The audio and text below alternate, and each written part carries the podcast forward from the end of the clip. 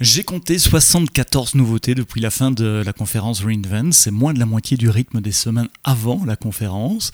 Dans cet épisode, je vais parler d'une nouvelle possibilité offerte par Amplify, je vais aussi parler de euh, Lambda, de Fault Injection Simulator, euh, ou Fault Injection Service, comme on doit l'appeler maintenant, ce service qui permet de simuler des pannes dans vos applications, et puis euh, deux nouveautés côté Cloud Shell, et puis une qui concerne Recognition, Face, Liveness Detection. Je vous explique tout ça, c'est dans le podcast AWS en français. C'est parti, c'est maintenant.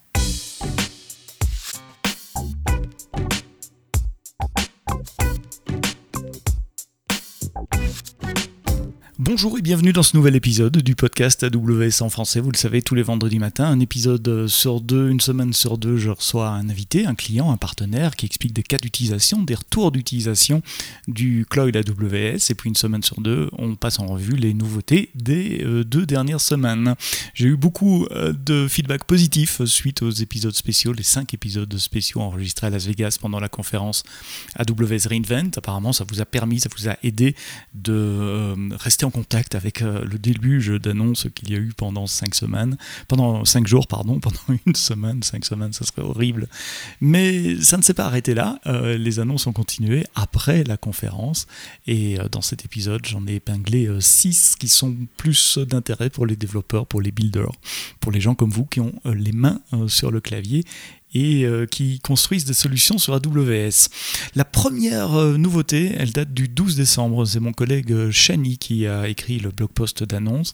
Elle concerne AWS Amplify. Vous savez, Amplify, c'est ce service qui est à la fois une ligne de commande qui vous permet, permet aux, gens qui sont plutôt des front-end développeurs de, facilement provisionner des ressources dans le cloud, comme un serveur d'identité pardon, pour authentifier vos, vos, utilisateurs avec Cognito, mais aussi des API, GraphQL ou, REST euh, et d'autres services du stockage d'objets par exemple sur S3. Donc ça c'est la ligne de commande qui vous permet très facilement de provisionner ces services dans le cloud.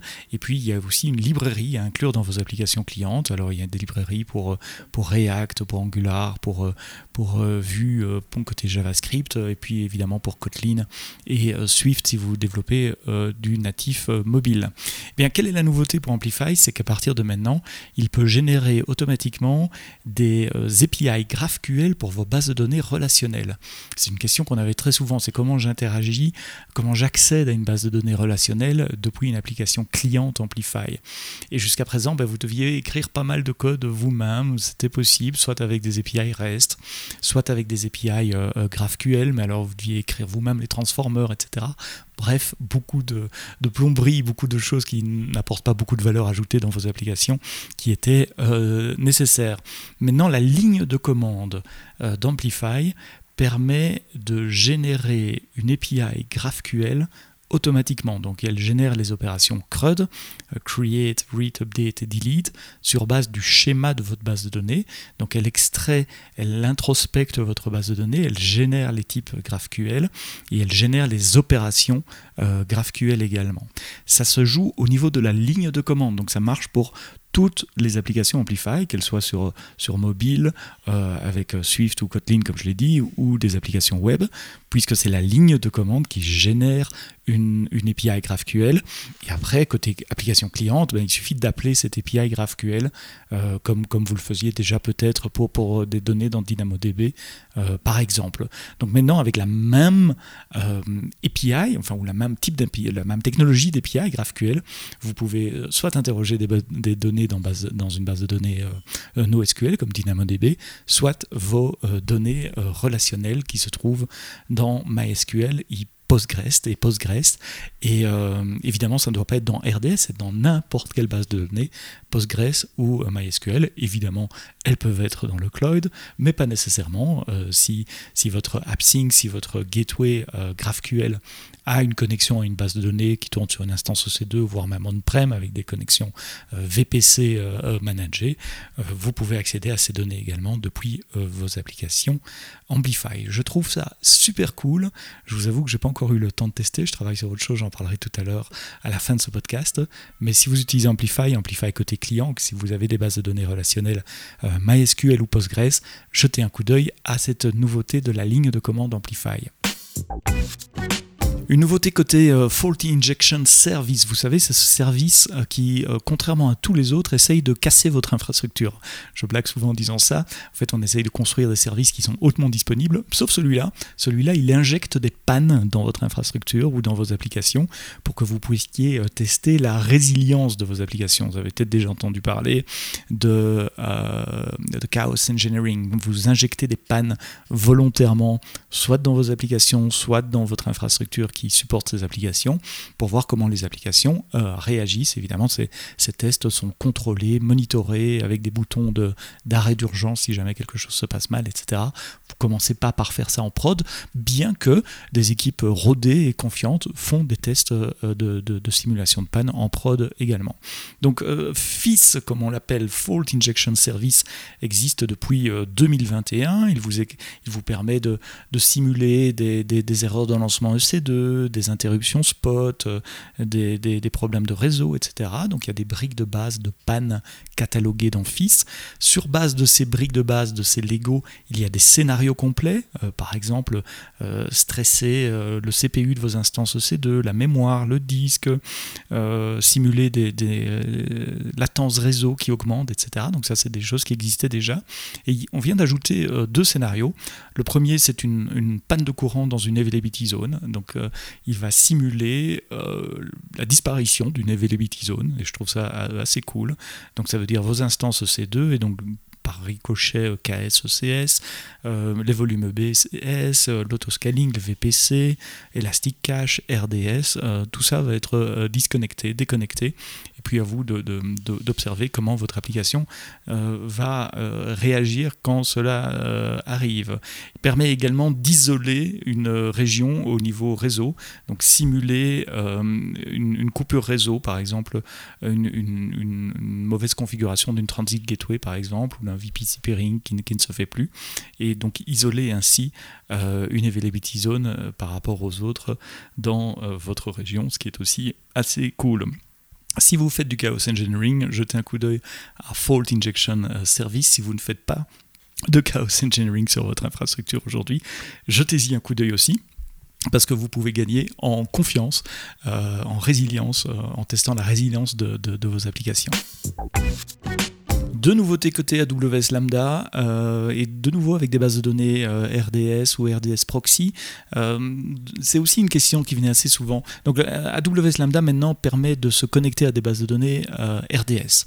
Alors ça a l'air de rien comme ça, mais c'était une demande super fréquente de nos clients, de vous, qui disent ben voilà, je voudrais que ma fonction Lambda puisse faire un, un, select from where dans une base de données RDS, mais pour faire ça, souvent votre Lambda, votre base de données ne sont pas dans les mêmes VPC, donc il faut définir des connexions réseau et du, peering au niveau des VPC, il faut définir des security groups, euh, des subnets, euh, il faut euh, gérer les clés ou les, mots de passe en tout cas dans Secrets Manager. Donc c'est beaucoup d'infrastructures à configurer pour que simplement une fonction lambda puisse appeler une base de données RDS. Et vous me voyez venir, et vous avez raison de me voir venir. maintenant, dans la console, vous pouvez déclencher un workflow qui va automatiquement configurer euh, Secrets Manager, mais surtout les réseaux, les security groups, les subnets, pour que euh, vos fonctions lambda puissent parler à vos bases de données euh, RDS.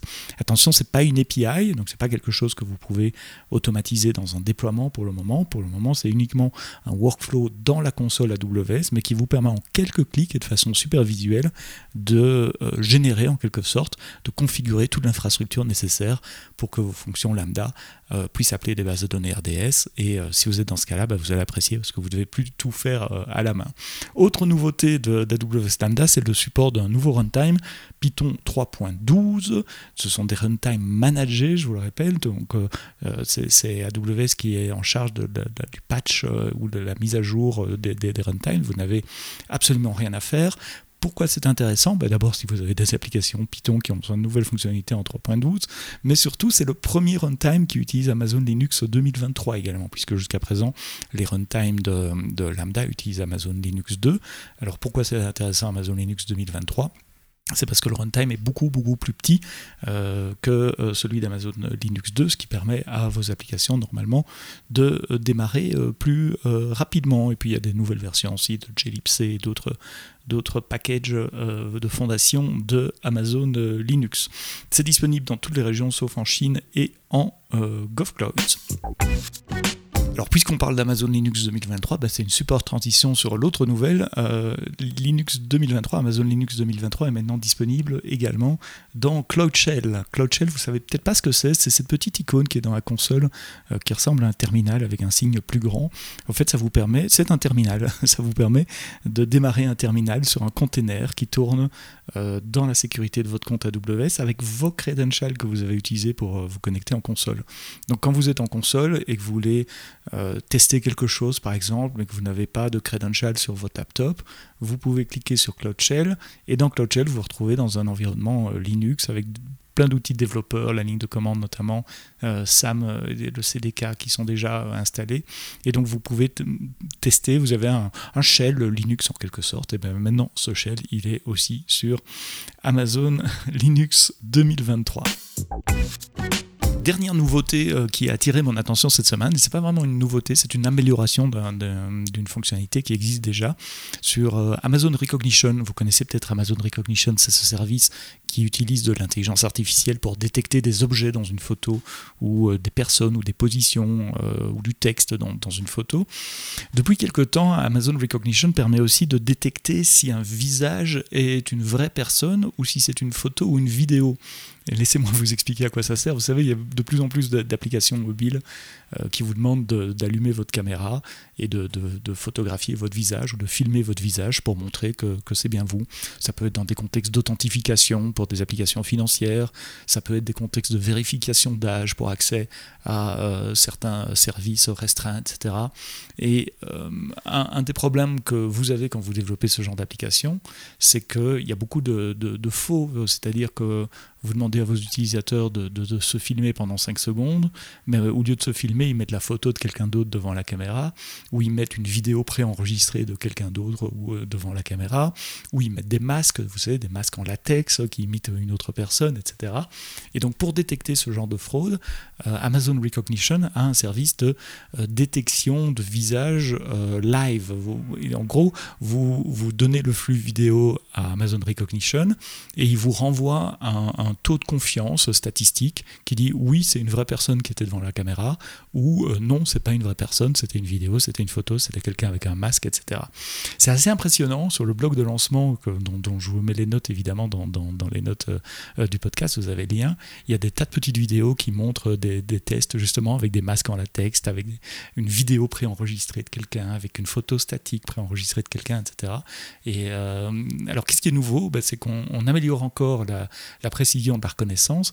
Et puis surtout, il y a une nouvelle user experience. Donc de nouveau, si vous développez des applications avec Amplify, il y a un composant que vous pouvez télécharger pour vos applications web, React, pour euh, Android et pour euh, Swift qui vous permet d'intégrer cette fonctionnalité euh, directement dans vos applications mobiles, donc vous n'avez pas à coder les views, les interactions bas niveau avec l'API euh, d'Amazon Recognition. On fait ça pour vous et je suis en train de travailler sur un, blog post pour vous montrer comment faire ça sur, euh, sur euh, iOS. C'est assez cool et c'est assez bluffant comme, comme technologie. Donc nouvelle expérience utilisateur et puis encore plus de précision côté Amazon Recognition avec en particulier la, détection des visages live. Voilà, c'est tout pour cet épisode un peu plus court que d'habitude, mais on en a fait beaucoup euh, il y a deux semaines pour la conférence AWS Reinvent, donc c'est normal que le rythme des, nouvelles réduise un peu aussi, c'est l'approche des fêtes de fin d'année euh, également. Le podcast ne prendra pas de congé pendant les fêtes de fin d'année, d'ailleurs il ne prend pas de congé euh, du tout, pendant l'été non plus. la semaine prochaine, on parlera pas Cloyd, on parlera avec une de mes collègues, Tiffany Souter, que je remercie d'avoir enregistré cet épisode avec moi, on parlera de stockage, stockage de données à très long terme sur de l'ADN. Oui, vous avez bien entendu, il, c'est possible de stocker des données, elle l'a fait, elle va vous expliquer comment elle l'a fait, et puis on va vous expliquer comment ça marche.